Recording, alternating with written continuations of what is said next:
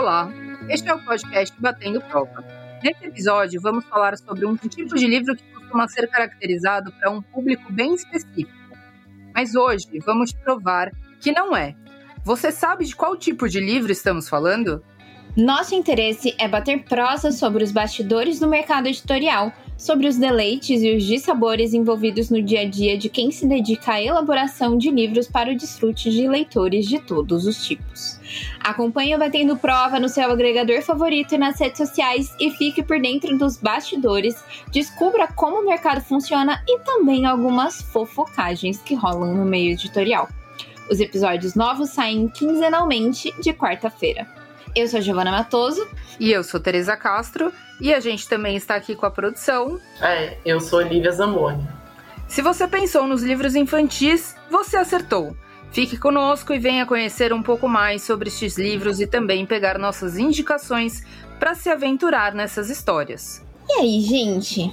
A gente já pincelou algumas coisas sobre livros infantis, mas para começar, o primeiro tópico livros infantis são apenas para crianças ou não?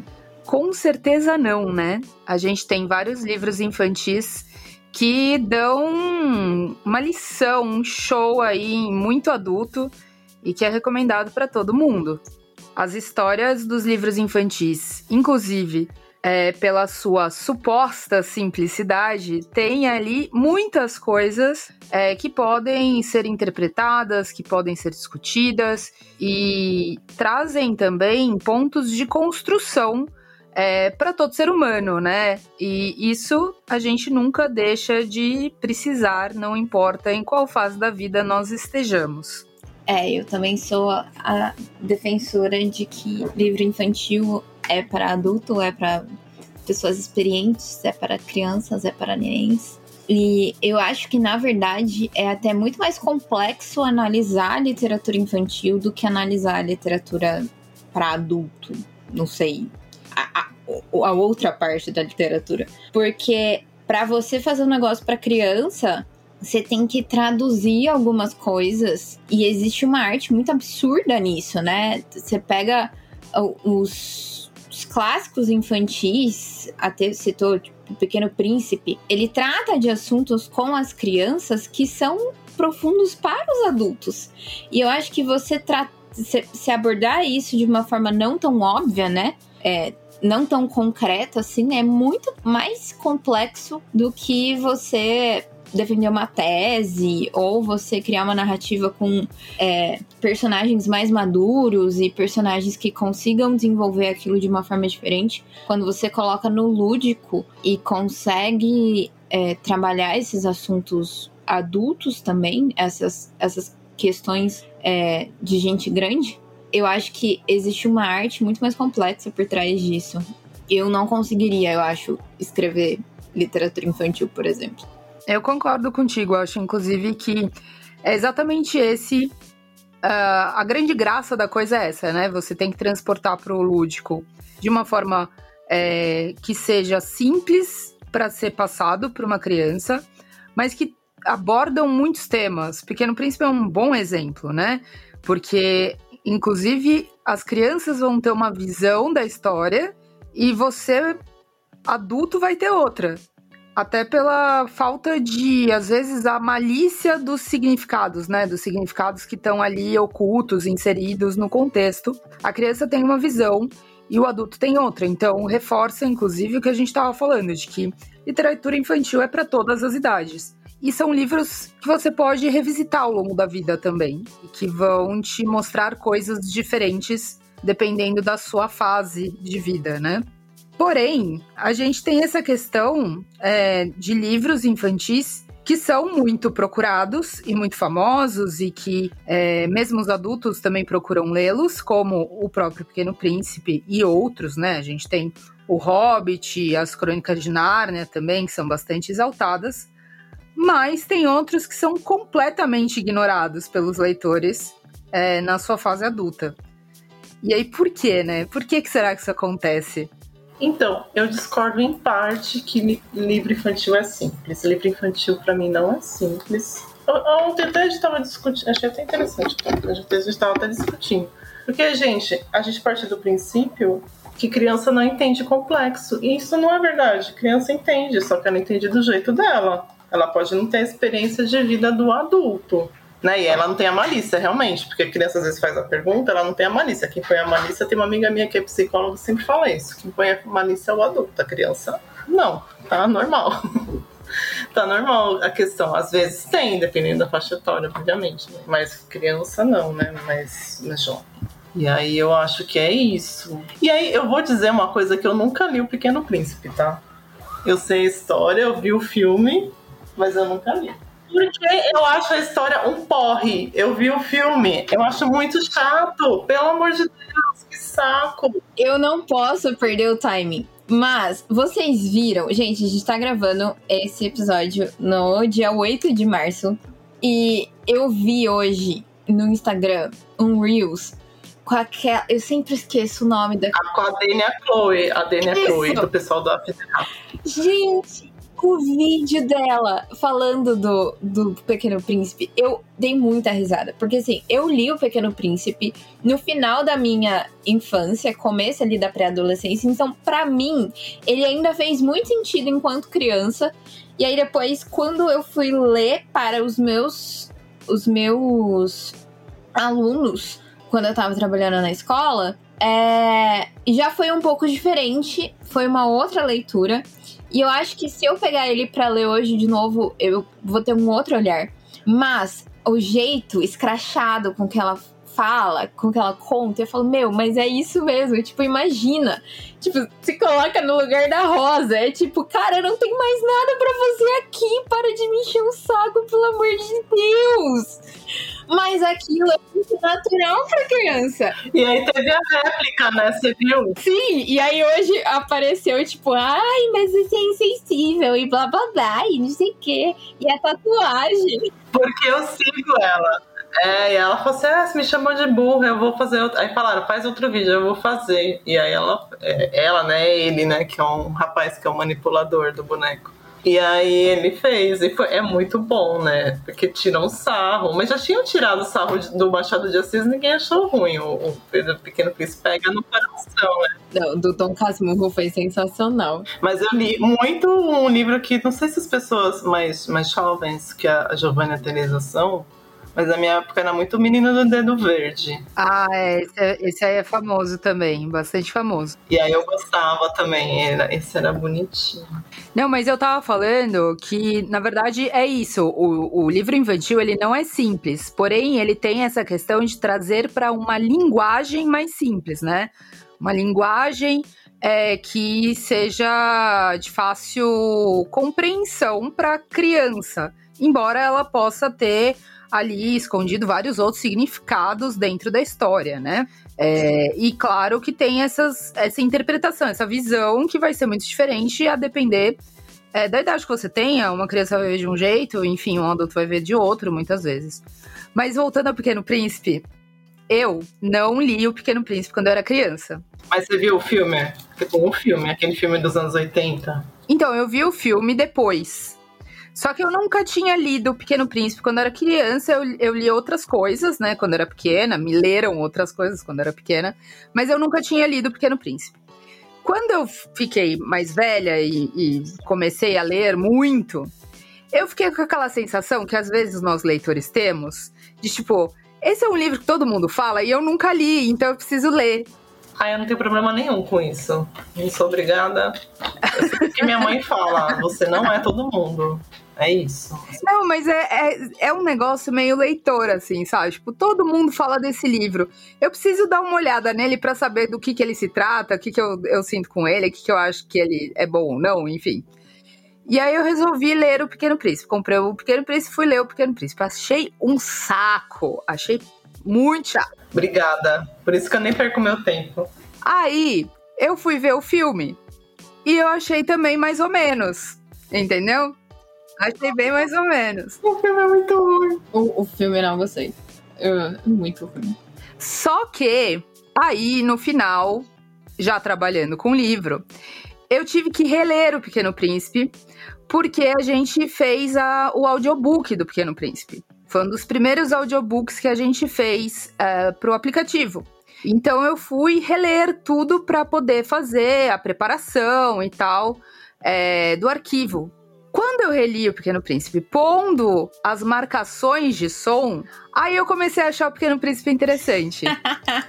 Mas então funciona no audiobook, talvez. Então, você precisa tentar no audiobook, eu li. Não, eu tô. Eu tenho um que eu tava ouvindo que é bonitinho, que é o livro da selva, né? Não sei se é considerado infantil. É, é considerado infantil. E é tão bonitinho, né? Porque eu mostro a historinha do, da selva lá. Que não é só o Mogli, né? Tem os outros também. Eu achei diferente a abordagem. E quando eu vi o resultado, eu achei mais interessante, porque tem toda essa chatice do Pequeno Príncipe, porque tem muitas coisas ali que, que são muito abstratas, né? Então, quando você tá lendo ele, não parece que aquilo passa, sabe? E eu achei que a adaptação não, não pegou o espírito da coisa, ficou meio confuso. Quando você lê com o som, Aí você consegue ter uma imersão maior, eu achei. Porque algumas coisas saem mais da, da abstração, né? Algumas coisas se preservam, outras saem um pouco mais da abstração. E você consegue meio que entrar ali na história. Então tem umas partes, e a interpretação do narrador, né? A depender do narrador, também dá outra graça é, para o livro. Então foi, foi uma experiência diferente. Embora Pequeno Príncipe, sem dúvida nenhuma, não é o meu livro favorito dentre os infantis. É, tem outros melhores, gente. Tem brasileiros muito mais legais. Mas o que, que vocês acham desse, dessa coisa de que a gente tem esses livros, né, que são super famosos, entre eles este, mas temos outros. As Crônicas de Nárnia também é super badalado.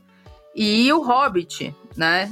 Autores bem clássicos. Então, o Hobbit era infantil? Não sei, eu fico na dúvida. Era infantil, segundo a história. Ele escreveu pensando em criança? Segundo a história, ele escreveu pro filho dele, né? É, eu tô lendo a edição comentada, a edição especial de 20 anos. 20 não. Meu Deus do céu. Ah, é aquela versão lá de bolso da editora que tá sofrendo o boicote nos Estados Unidos e greve. Ah, HarperCollins. Vamos pôr os nomes, gente, porque é isso. Desculpa, HarperCollins. E aí, eu tava, eu tava lendo dele, tava lendo prefácio, porque eu leio prefácio, e é isso, o Guilherme me julga muito, porque eu leio tudo, todas as notas e todos os prefácios antes de ler a história.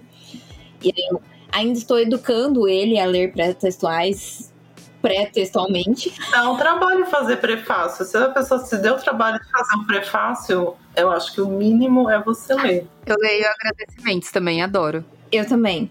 E aí, neles, o, o, o Christopher, o filho do, do Tolkien, ele conta que, assim, na verdade foi o Tolkien começou a criar o universo com eles para a história de dormir. E aí as próprias crianças foram encontrando furos na narrativa.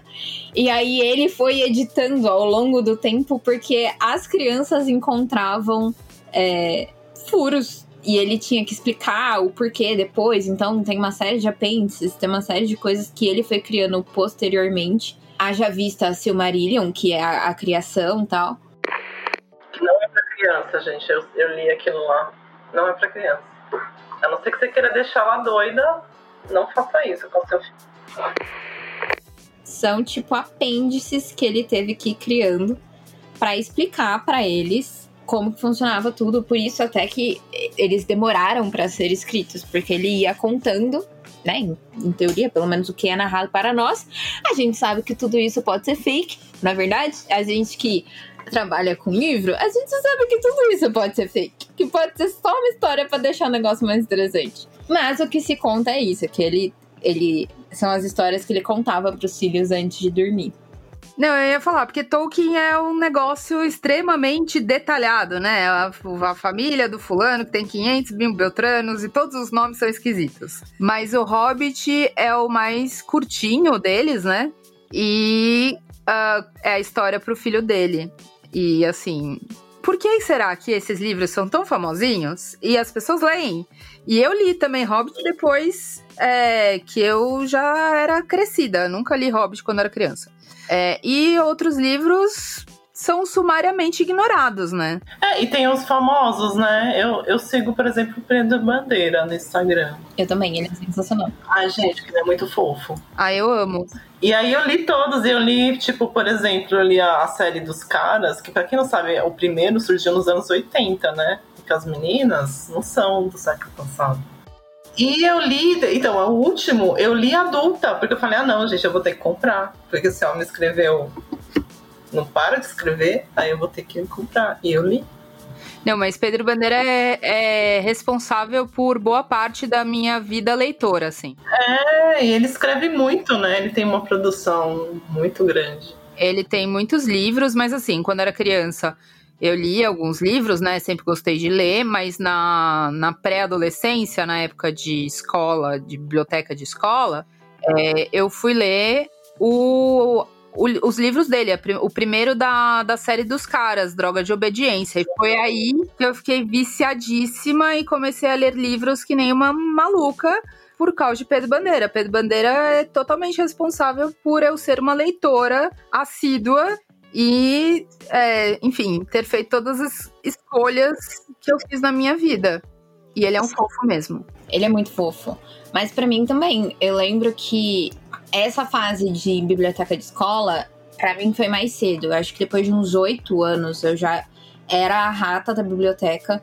Eu escafunchava tudo. E é, para mim, eu lia muito Pedro Bandeira, Thelma Guimarães de Castro Andrade e a Thalita Rebouças. Já é uma questão geracional. Tá? Exato, aí já é geracional. Lia muito Ruth Rocha. A Ana Maria Machado, a Maria Clara Machado. Sim, a Ana Maria Machado eu lia bastante também, a Maria Clara já nem tanto. Eu fui no teatro ver a peça do Pluft, o Fantasminha Camarada, muito fofo. E eu lembro que eu comecei a ler Lígia Fagundes mais cedo do que a maioria das pessoas, eu acho. Com uns 10, 11 anos eu acho que já tinha pego meu primeiro texto da Lígia. Um menos complexo dela, obviamente. Mas por conta dos cenários, tipo, da, da ambientação da Thelma e da Talita que eu gostava muito também. E eu comecei a escafunchar a literatura brasileira por conta delas, porque eu achava muito legal. Rolava uma coisa também meio que local, assim, porque, por exemplo, a Thelma, eu acho que quase ninguém conhece, mas ela morou em Campinas uma época, então ela, ela foi professora na rede municipal de Campinas, então, é, era fácil das escolas terem contato com ela. Ela foi na minha escola, rolou, tipo, noite de autógrafos e tal. E aquilo para mim foi muito marcante, porque, caraca, eu tô conhecendo a pessoa que escreveu esse livro. Então, é, eles automaticamente se tornaram mais próximos de mim. Eu preferia muito mais ler um livro nacional do que ler um livro que era de fora, porque o, o autor tinha rosto, o autor tinha nome, o autor tinha voz. Então, para mim, era, fazia muito mais sentido. É, então, mas aí é, é isso, né? Tipo, eu, eu, eu acho que eu, o primeiro livro que eu lembro lendo foi do Monteiro Lobato, que hoje em dia é, que é o Rei Nações, né? Na época, gente, vou explicar para o jovem. Na época tinha um negócio chamado Círculo do Livro que as pessoas iam na casa e compravam o livro. E minha mãe comprava muito livro. E a gente tinha a obra completa do Monteiro Lobato do Círculo do Livro, né? O, o do sítio do Pica-Pau Amarelo. E eu lia todos. E é isso. E assim, é isso que eu falo, assim, às vezes. Porque às vezes é isso que a gente estava discutindo ontem, né? Às vezes acha que a criança não entende quando tem alguma coisa esquisita ou tem alguma coisa que não faz muito sentido hoje em dia e tal. E tinha vários livros, Reinações não, mas vários livros, tipo a geografia, acho que é a geografia da Emília. Tipo, tem umas coisas bem complicadas, sabe? Super questionáveis hoje em dia. E eu achava questionável, mas eu lia que eu gostava, eu era... e é isso, eu era criança, né? Assim como o Lígia Fagundes Telles também. Você pode não entender como, sei lá, um adulto vai entender, mas você entende, né? Então, mas voltando pra, pra pergunta da, da Tereza, que ela pergunta quatro vezes, tá, mas e aí? E o que eu perguntei? Eu acho que é um rolê muito cultural. Porque, por exemplo, eu revisito esses textos ainda e para mim é muito natural. Tipo, demorou para me tocar que, por exemplo, a Thelma não era conhecida por todo mundo e não era lida por todo mundo, enfim. Porque a cultura em que eu tava inserida era normal, tipo, era natural. A minha mãe super incentivava também. Cília Meirelles, eu lia bastante quando era pequena também. É, e tem aquele livrinho dela, o Estou Aquilo, né? Sim. Que é pra criança. E eu lia muitas adaptações também de livros, né, pra criança e tal. E eu acho que isso acaba sendo um pouco que culpa daquele esquema de leitura da escola. Vou problematizar aqui. Que é ótimo, cada professor escolhe o seu e tal, mas aí você acaba criando é, universos muito específicos. E esses são os livros que, tipo, todo mundo conhece, né? Então acaba que são os livros que a galera. É aquilo, é que nem a Teresa falou, ela chegou numa certa idade que ela nunca tinha lido. É, Pequeno Príncipe, então, tipo, caraca, eu preciso ler, porque todo mundo já leu. eu também parto do princípio que não precisa, mas eu já, eu já li livro por, por essa pressão que a gente mesmo cria em nós. Tipo, nossa, tá todo mundo falando desse livro e eu ainda não li. Eu acho que tem uma questão também de quem compra o livro, né? São os pais. Então, os pais escolhem, né? Porque afinal, é isso, gente. Quem tem o dinheiro ou não, né? São os pais. Eles que compram.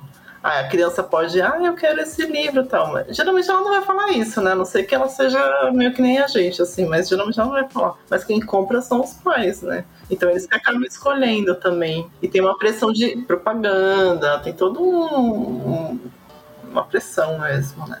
É, mas eu acho que tem dois lados, assim, pegando um pouco do que vocês falaram, acho que tem uma parte da escola, né? Porque uh, quem não tem incentivo inicial dos pais, que os pais são leitores ou querem fazer com que a criança leia e etc., acaba tendo o caminho da escola. É o primeiro lugar onde vai ter contato com literatura. E aí, uh, primeiro, o incentivo da criança a ir para a biblioteca. Começa por aí, né? Então, é, ter esse programa dentro da escola. Que algumas têm, mas nem todas têm, inclusive porque tem escola que não tem uma biblioteca muito robusta também, né? E mesmo dentro da escola, tem, que eu já fiz estágio em escola, tem professora que incentiva, tem professora que tá nem aí. Isso também, assim, tem professor que incentiva, tem professor que não tá nem aí, mas tem escolas que têm uma estrutura é, de biblioteca e tal, e etc., muito boa, e tem outras que não tem nenhuma, né?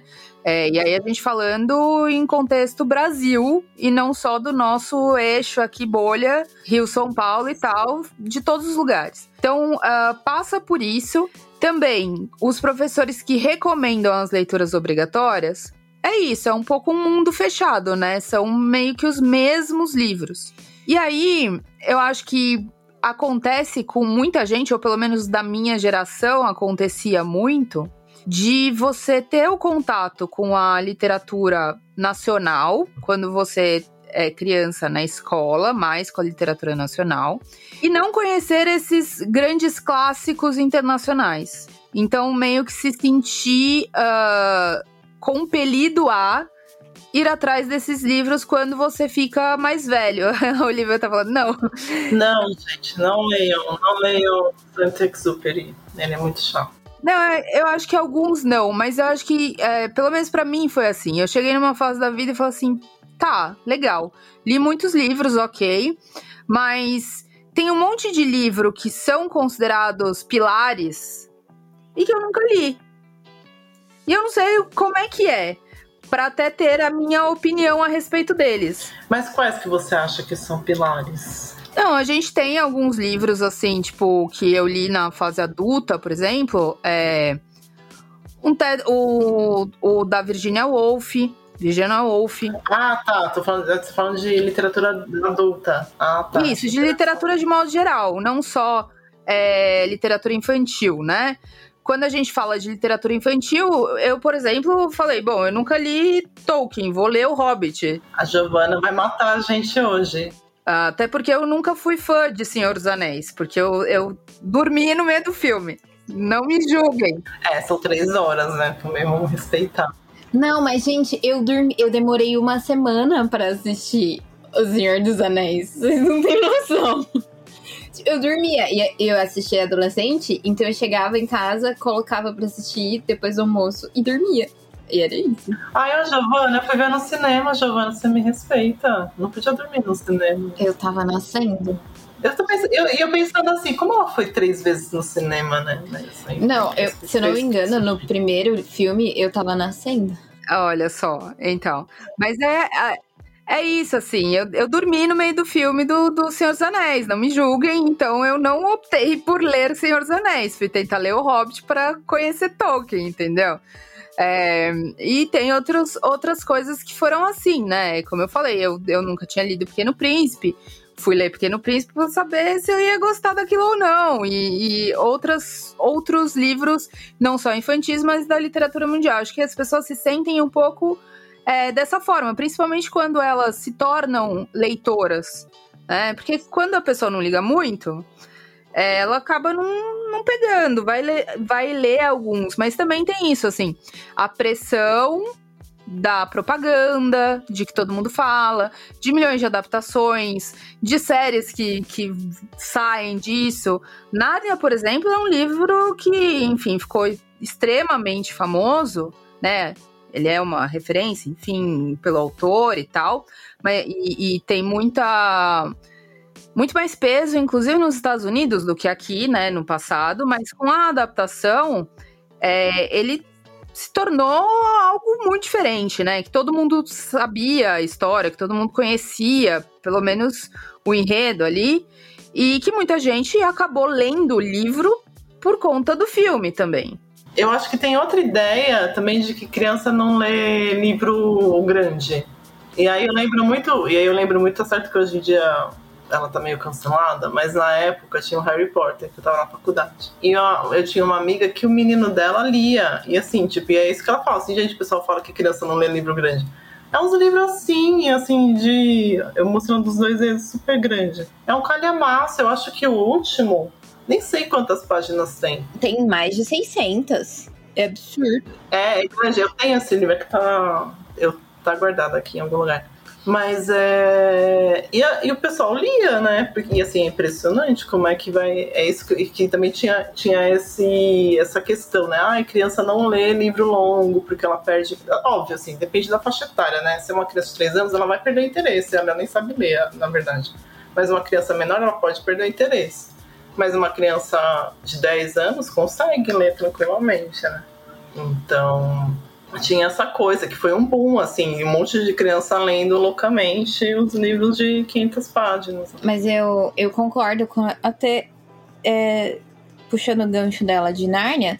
Nárnia é o meu livro infantil favorito, não tem nem como contestar isso. Mas eu também não li na infância, porque é, Nárnia saiu quando eu era pequena, então eu peguei o, o super hype dos filmes da, o primeiro da Disney, né? Ou todos foram da. Ai, não sei. Cada, cada, cada filme é de uma produtora diferente, eu já não sei de nada. Mas o primeiro filme saiu, eu tinha seis, entre seis e oito. Eu não lembro aí do gap.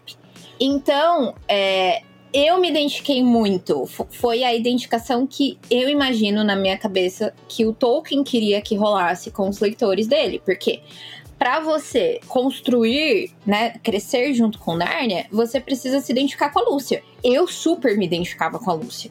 Porque é a criança que vai crescendo. Óbvio, tem outros pontos. O Pedro e a, e a Suzana são mais velhos. Tem ali o, o, o, Edmundo, que é meio que a criança problemática. Ele construiu personagens que muitas crianças conseguem se, se identificar com várias fases e depois vem o primo, depois ele volta.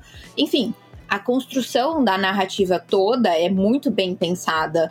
É, eu acho que o Tolkien sabia muito bem o que estava fazendo quando ele estava escrevendo, porque é, estrategicamente é uma narrativa muito boa e muito vendável. E era isso, tipo, eu consegui pegar os filmes na medida que eu imagino que Tolkien pensava para os leitores. Mas eu só fui ler Nárnia depois dos 14 anos, que foi quando eu tive a, quando me toquei que tipo era um livro bom, eu poderia pegar para ler. Quando é, começou o e-commerce, porque eu não encontrava nas livrarias perto de mim, as livrarias de referência, eu não encontrava Narnia, eu nunca tinha visto. Então eu encontrei pela internet E aí foi que eu comecei a ler. Então, eu fui ler Nárnia na adolescência. Eu queria muito ter conseguido ler Nárnia e O Senhor dos Anéis criança, porque eu acho que tipo, deve ser muito legal isso, a, da criança ler o livro e, e se envolver com a história e tal. Inclusive, tem um Nárnia gigantesco, porque o projeto de, de gravidez minha e do Guilherme é lermos Nárnia para as crianças desde a barriga para ver se adianta de alguma coisa. Mas... Mas essa coisa da identificação, você falou, é, é isso, porque, por exemplo, Pedro Bandeira, né? Vamos voltar ali. Você lê o livro, você quer fazer parte dos caras, entendeu? Dependendo da faixa etária que você tá, né? Porque é geralmente 10, 12, né? Por aí. Você fala, pô, eu quero fazer parte do, do grupo, né? Então, rola uma identificação. Acho que é isso também. Acho que quando você tem autores que escrevem que você se identifica, né? Que é isso, né? O Harry Potter também é isso, né? Começa com 10, né? Agora não lembro a idade que ele começa. E vai crescendo. Então o público vai crescendo também, né? E Harry Potter é um bom exemplo, né? Do fenômeno de um livro infantil. Enorme. E grande, exatamente. Mas, assim, é, é um ótimo exemplo de, da força do livro infantil e também uh, um livro infantil que se tornou um, um, clássico contemporâneo, né? Apesar de, de todos os pontos que podemos levantar a respeito de muitas coisas, é, todo mundo, em algum momento da vida, leu Harry Potter. E eu concordo com a Gi que deve ser uma experiência diferente quando você é criança, de você se envolver com, com esses livros, né? É, eu o meu exemplo de, tipo, envolvimento com livro na pré-adolescência, quando era criança, era, é muito o Pedro Bandeira e a mediadora da Meg Cabot, que a gente também gosta bastante. Ai, gente, eu vou ter que ler um, esse livro um dia, que vocês falam tanto desse livro, que pelo amor de Deus. Mas.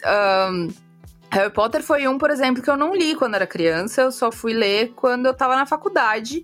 Também porque eu era uma adolescente meio chata, entendeu? Eu não gostava de hype. Então, todas as coisas que eram hype na época que eu era adolescente, eu, eu não queria ler. É, você era adolescente, né? Que é basicamente isso. Pois é. E aí, quando eu fiquei mais velha, que aí eu fiquei nessa de tipo, ah, tá, esse livro aqui é muito famoso, vamos lê-lo para ver como é, que, como é que as coisas acontecem. Harry Potter foi um exemplo. E Harry Potter é um que também, não importa a idade que você tem, né? Você acaba se encantando. É muito difícil você não, não gostar da série. É o Nosso de Narizinho, né? Eu li super. Achei um site e aí você super se identifica com a personagem, né? Porque é isso, é uma criança, vai lá pro reino das águas claras, aí você já consegue imaginar você imaginando isso, né? Então, faz todo sentido.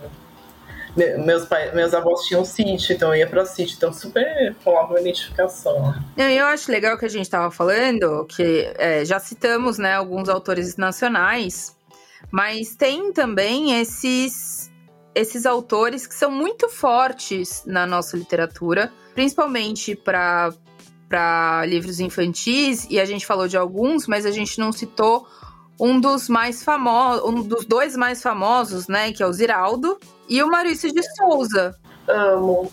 Quem não leu Flix, leia agora e corrija esse, esse desvio de caráter. Menino maluquinho, leia agora. Eu confesso que eu li menos Ziraldo do que Maurício de Souza. Eu aprendi a ler com Maurício de Souza. E aí, gibis. Mas, e eu acho que rola uma dissociação. Eu acho que, na verdade, a gente acabou não citando, porque rola uma dissociação entre gibis e literatura. Eu confesso que na minha cabeça eu, eu meio que separo essas coisas. Eu tô ainda numa construção, numa reeducação de analisar criticamente formando o juízo de valor e tudo mais com quadrinhos, porque na minha cabeça a, essas duas coisas elas se separam. Mas Ziraldo e, e Maurício de Souza, sem dúvida alguma, são os marcos da infância brasileira. Tipo, não existe criança que não tenha lido Ziraldo ou Maurício de Souza. Não leu, corrija, né? Peça pro seu pai comprar criança. Quem é Capitão Cueca? Quem é Diário do Manana? Ah, nem sei, gente, nunca li. Me respeita. Eu não vou ler também. Esse menino maluquinho tem que ter lido. Tem que ter lido Turma da Mônica, tem que ter lido. Não, e é o Manac, né? Eu tinha um disco, tinha o um disco, estou denunciando a minha idade hoje. Tinha um disco, e eu tinha o disco da Turma da Mônica. Não, é o Manac da, da, da Turma da Mônica, né? O melhor companheiro das férias escolares de qualquer criança neste país. Tinha! Maravilhoso. Meus pais assinavam, né? A gente assinava o gibi e aí recebia uma caixona, assim, era maravilhoso. É, também. Era, era o meu companheiro de férias, assim. O meu programa de férias era ler o almanacão da Turma da Mônica, fazer todos os negócios que tinha lá de atividade e tal, né? Porque vinha também. Amava, apaixonada por aquilo. E também Ziraldo bastante, né? Menino Maluquinho, outro que. Um dos raros casos, né? Os dois são, são casos raros também de adaptações né, que a gente teve é, de livros, porque quem não viu o Menino Maluquinho também, se você não viu, vá ver, né? Ah, eu acho que eu vi, talvez eu, se eu vi, eu vi. E tem a professora, né, também. Professora. Tem, tem a professora também. E, e, é o favorito também da, dos programas escolares, né? Eu me lembro na minha escola que a gente fez uma, uma peça da, da professora maluquinha lá. Ah, eu acho que esse livro ele fez depois do. Então eu, eu não, acho que não cheguei a ler quando eu era criança. Mas tem um filme, né, do, do Menino Maluquinho que é famosíssimo e que é muito legal. E é um exemplo diferente, né, do, da literatura nacional, porque é, nem todos os autores têm tanta força para ter uma adaptação. Então, o Maurício tem todos os, os, desenhos, né, da, da Turma da Mônica. É, tem série agora, né? Série, enfim, desdobramentos vários, né, porque é realmente um patrimônio nacional, basicamente. Sim, mas eu acho que essa questão das adaptações é, é um ponto muito importante também, porque a literatura infantil ela sobrevive se reinventando, na verdade, né? Então, a gente falou, Narnia teve adaptação, Senhor dos Anéis teve adaptação, Alice no País das Maravilhas do Lewis Carroll, que é super famoso também, teve adaptação, O Pequeno Príncipe teve adaptação, o Ziraldo teve adaptação, Maurício de Souza teve adaptação, Monteiro Lobato teve adaptação. Porque, querendo ou não, hoje em dia, ainda mais com as as gerações que estão surgindo aí, alfa, beta, gama, sei lá das quantas. É, muito nome, é muita coisa. Você precisa fazer as pessoas falarem, para os pais lembrarem, porque eles querem o que tá fácil, né? Então, por exemplo, não é livro, quer dizer, não sei se. É, não sei.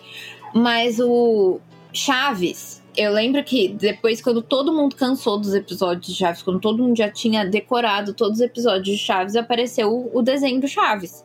E aí as crianças. Eu lembro que eu tava, tipo, no final da adolescência e eu via brotar criança falando de Chaves de uma forma que, como se nunca tivesse visto antes. E eu, mas, gente, é Chaves, tipo. É, eu vi quando era criança, pelo amor de Deus. É! E, mas porque eles tinham feito outra coisa, sabe? Tipo, ah, eles tinham feito merchan, e aí tem bolsa, tem estojo, tem, tem um monte de coisa pra criança falando daquilo. A, a produtora que mais subverteu as histórias. A, a Disney consegue modificar todas as histórias você se sente enganado, você vira adulto e percebe que toda a sua infância foi uma mentira descarada, que as histórias são horrorosas, mas que funcionavam para criança e aí a Disney em algum momento começou com politicamente correto e começou a cortar um monte de coisa. E não tô falando mal do politicamente correto, tá, gente? Assim, até um ponto chega uma hora que enche o saco também. Não, na verdade, eles começaram. Não é que eles, não é que eles começaram a, a fazer politicamente correto, eles começaram a cortar tema que é, que é complicado, né? E que é isso, é isso que a gente estava discutindo ontem. Tem tema que você pode falar com criança, pode falar sobre morte, sabe? Falar sobre sexualidade, entendeu? Só que hoje em dia eles, eles começaram a, a, fazer o politicamente correto no sentido de, tipo, eles começaram a perceber que as coisas que eles fizeram no passado e que eram ok no passado são hoje em dia muito problemáticas. Aí eles começaram a ser meio que cancelados em algumas coisas, né? E começaram a ser exigidos de uma postura diferente. Então você vê que isso foi realmente tem um ponto de virada do, da Disney, onde eles come, começam a se incomodar em efetivamente colocar representatividade, né? Não, mas eu não falo nem dessa última, de tipo 2010 pra cá. Eu falo das, dos desenhos clássicos mesmos, tipo Pequena Sereia, Cinderela. Tipo, as irmãs da Cinderela cortaram os pés. E a Disney, isso a Disney não mostra. Ela queria a versão Green, entendeu? Ela quer a versão Hans Christian Andersen. Não, é, isso também. Se você for pegar, pegar o, o original, né? O livro original do, dos irmãos Green e do, do Anderson, que Disney se apoderou, não é mesmo? Aquele negócio do é, falta de direitos autorais nos Estados Unidos, que é todo esse rolê complicado. E... A Disney é dona do rolê de direitos autorais, a gente sabe disso. É, toda uma polêmica e histórias a respeito disso. Realmente muitíssimo pesado, né? É um negócio bizarro até, né? Que foi, é, efetivamente, a infância é uma mentira. Sim, e aí, tipo, eles chamam isso de conto de fada, e ai, é coisa de menininha. E aí você cresce e descobre que a Bela Adormecida, eu assisti a Bela Adormecida todas as noites.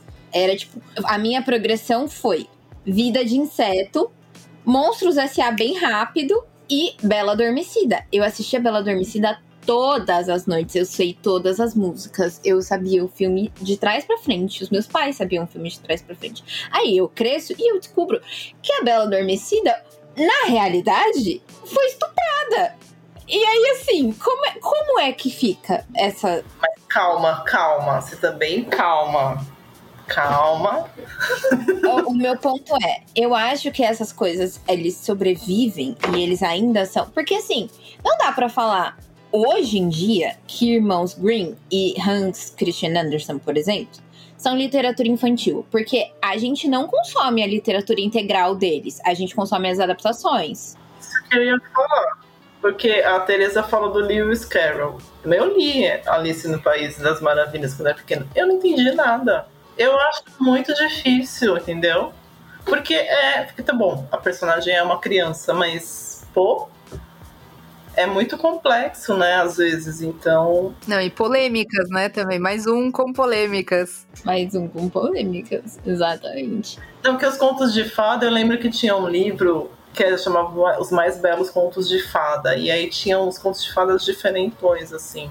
Então, tipo, são a rosa vermelha, rosa branca, que eram bem. Aí tem a história do ganso, né? Que todo mundo vai grudando no ganso. E aí, na época, é que vocês são muito novos, então. Na época, na TV Cultura, tinha uma série chamada Contos de Fada. E tinha esses contos de fada que eram. Nem sempre tem. Tem, por exemplo, aquele conto. Tem um conto de fada da menina que tem a caixa de fósforo. E ela morre no final de frio. É muito triste. Mas é, tinha, e aí faziam, né? A gente chega a assistir, assim. E é um final triste, né? Porque não é um final feliz. Pô, o Pinheirinho de Natal, o Pinheirinho de Natal, ele vai morrer no final, entendeu? Ele vai ser queimado com o pobre. Mas aí tem esses contos que daí não é tão tema, porque é o tema da menina ser estuprada, eu já não sei, já acho um pouco demais, dependendo da idade, já calma. Não, mas é isso que eu tô falando, tipo, é, eles subverteram. Na verdade, assim, eu entendo que lá atrás é, isso era meio que uma forma com que eles educavam e passavam os costumes para as crianças tal. Tipo, rola isso. E nem era tão criança, era um pouquinho mais adulto. É, então, é, aí tem isso também. O que, que é criança para eles, né? Porque, enfim, tem uma série de questões sociais e antropológicas por trás disso. Mas eu, eu não considero Irmãos Green e Hans Christian Andersen literatura infantil, porque eu jamais teria coragem de apresentar isso para uma criança. Por mais que por mais que a gente tenha essa discussão de tipo, ah, as crianças elas vão pegar algumas coisas que é, os adultos não vão pegar de formas diferentes e tal. Mas tem umas coisas que, gente, não dá. Não, é. É muito pesado. Se a gente for considerar. É, chapéus vermelhos, tirar a roupa, rola, né? A minha mãe tava é, ela é professora de terceiro ano, então as crianças dela têm 7, 9 anos. E teve escola municipal, eles estavam é, passando pela história do carnaval. E aí foi falar lá o começo da história do carnaval. O livro dela trouxe no texto para crianças de 9 anos a palavra orgia. A criança levanta a mão e pergunta: Mas o que, que é orgia? Então, e aí o adulto malicia, porque a criança não tá maliciando, ela fez uma pergunta sincera e honesta. Ela fez uma pergunta, ela não sabia qual, como que era a palavra. Só que o problema da minha mãe não foi nem explicar o que que era, foi explicar o que que era de um jeito que, chegando em casa, a criança deixasse claro que a, não foi a professora que iniciou a discussão do negócio. Não, você pode ah, é putaria. Bom, uma que talvez a criança não entenda, ou se ela pode entender, enfim. E outra, você não pode virar e falar isso, né? Exatamente. A minha mãe explicou, ela virou e falou assim: ah, é uma. Ela explicou, tipo, do jeito mais impessoal possível, mais simples possível. E aí a, a criança ficou, tipo, um pouco horrorizada, assim. E ela falou: tá bom, ok. E, e beleza. Minha mãe falou: ok, deu certo. É, então, porque na nossa mente a gente já começa a fazer várias elucubrações, mas não, é só simples aí. Sim, mas é o tipo de coisa que, assim, a criança. Não dá para falar que é, isso é, é pra ela. Porque não é. Eu falei, olhei pra mim e falei assim, nossa, mas quem fez essa curadoria desse texto foi bem, bem horroroso, né? Porque, assim, sabe a idade das crianças? Enfim. Porque teve uma criança só que perguntou, né? Não é todas. Sempre tem uma curiosa que não sabe a palavra. Não, mas ah, vai recomendar um texto desse para uma criança e aí tem esse tipo de termo e, tipo, tudo bem, sabe? É. Também acho problemático. Meio problemático. Mas eu acho que tem isso também de, tipo, como esses livros resistiram ao tempo. Porque de mais novos, a gente tem a Rowling, a J.K. Rowling com Harry Potter. Mas que mais de mais novo que a gente tem internacional de criança? Tem Eragon. Sim. É, não me lembro mais de, de outras coisas, assim. Os mais famosos são esses mesmo. Mas eu, eu sempre penso nisso também, de, tipo, as adaptações e, e o que é feito para manter em voga mesmo essas, esses títulos e essas pessoas e essas histórias. Eu acho também que, assim, depois que um livro cai na, no conceito de que ele é um livro é, referência, né? Ele meio que não sai de lá. É muito difícil isso acontecer, né? É claro que existe toda essa questão de você ir renovando com adaptações, etc. Mas é muito difícil, é muito raro um livro chegar a este patamar. E quando ele chega a este patamar, como aconteceu com todos esses autores clássicos, como aconteceu contemporaneamente com a J.K. Rowling, com Harry Potter, que é uma coisa não tão comum, né, na, na literatura contemporânea, você não tem tantos exemplos, é, é muito difícil dele perder o lugar. Tanto que a própria J.K. Rowling, né, a gente já sabe que fez tantas coisas Exato, tantas e tantas e tantas polêmicas com ela, com a história, com tudo. E continua lá, inclusive porque é, começa a fazer parte da formação das pessoas, né? Então, quando você tem um livro que ele faz parte da sua vida, é muito difícil você deixar de ter ele na sua memória é, afetiva, inclusive. É, até ah, pensando aqui nos nossos autores nacionais, quando a gente fala de Monteiro Lobato, com todas as críticas que tivemos é um, uma série de livros, né, o do Sítio do Pica-Pau, que fez parte da vida de muita gente, né? Porque é isso, tiveram milhões de coleções de várias formas e muito populares, inclusive a, a Olivia citou aí do, do Círculo do Livro, mas tinha outras, né? A gente teve da Abril. É, depois foi, é que o Círculo do Livro era da Abril, né? Sim, mas a gente teve, tipo, outras é, populares, que eram, é, é, outras edições que inclusive eram vendidas com jornal, né? Então era uma coisa muito, primeiro, muito fácil de acesso, porque a gente tem esse problema no Brasil também, né? O acesso ao livro é, que hoje, com o meio digital, você tem soluções, mas uh, você tem esse problema de ter livrarias em todos os lugares. Hoje, com a falta de algumas redes, pior ainda, né? Questão de estrutura de biblioteca, de escola e tal. Então, é, tem isso. Quando você populariza, quando você leva isso para venda de jornal, de periódico, você espalha aquele livro e ele se consolida na, enfim, na, na vida das pessoas é, e começa a fazer parte da, da construção. Uh, e é muito difícil, é muito difícil sair disso, né? A mesma coisa com a com Harry Potter e outros exemplos, né? A Nárnia é um negócio muito consolidado nos Estados Unidos, então é a mesma coisa que acontece com a gente aqui também, né? Mas vamos para a parte mais interessante, que sempre é as indicações. Então vamos falar aí de, de livrinhos que recomendamos, livros infantis que recomendamos. Já citamos vários livros aqui durante o podcast, mas nossas duas recomendações, uma nacional e uma internacional, talvez? Ai, gente, é que eu tô tão por fora. Até joguei aqui para ver livros infantis atuais. Eu tenho, eu tenho. Uma internacional. Na verdade, eu vou roubar e vou dar duas internacionais. Um que a gente não falou aqui, Dr. Seuss. Muito bom, muito forte. As edições, já esqueci que editora. Mas tem tradução? Tem, tem. A, a, a, edição dele, eu ia falar isso, eles têm edição bilíngue. Porque ele é, ele é meio. No, ele faz na rima, né? Ele é total na rima. O cara era um gênio. E assim, a tradução tá muito boa, porque eles conseguiram manter é, boa parte das rimas. Assim, foram bem geniais. É que é difícil fazer isso. É muito difícil, muito difícil. A, a hora que eu peguei para ler. É, e aí a sacada de ter o bilíngue é genial, porque aí você consegue pegar o que, que tem rima no inglês e o que, que tem rima no português. Enfim, é muito bem feito, vale a pena. Principalmente, enfim, vale a pena os livros do Dr. Seuss. E um não tão óbvio do Tolkien, que é Cartas do Papai Noel. Oh, que fofinho. Que é o Tolkien, ele, no final do ano, ele escrevia cartas como se fosse o Papai Noel para os filhos dele. E aí ele guardou essas cartas e eles compilaram num livro depois. Acho muito fofo. E nacional, eu tenho um que não é tão infantil assim, já é um pouquinho mais início da pré-adolescência, que chama Não Se Esqueçam da Rosa. Ele vai tratar sobre as consequências da Segunda Guerra no Brasil.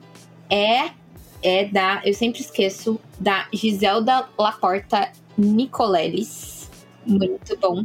E eu já falei aqui da Thelma Guimarães de Castro Andrade. Leiam É isso.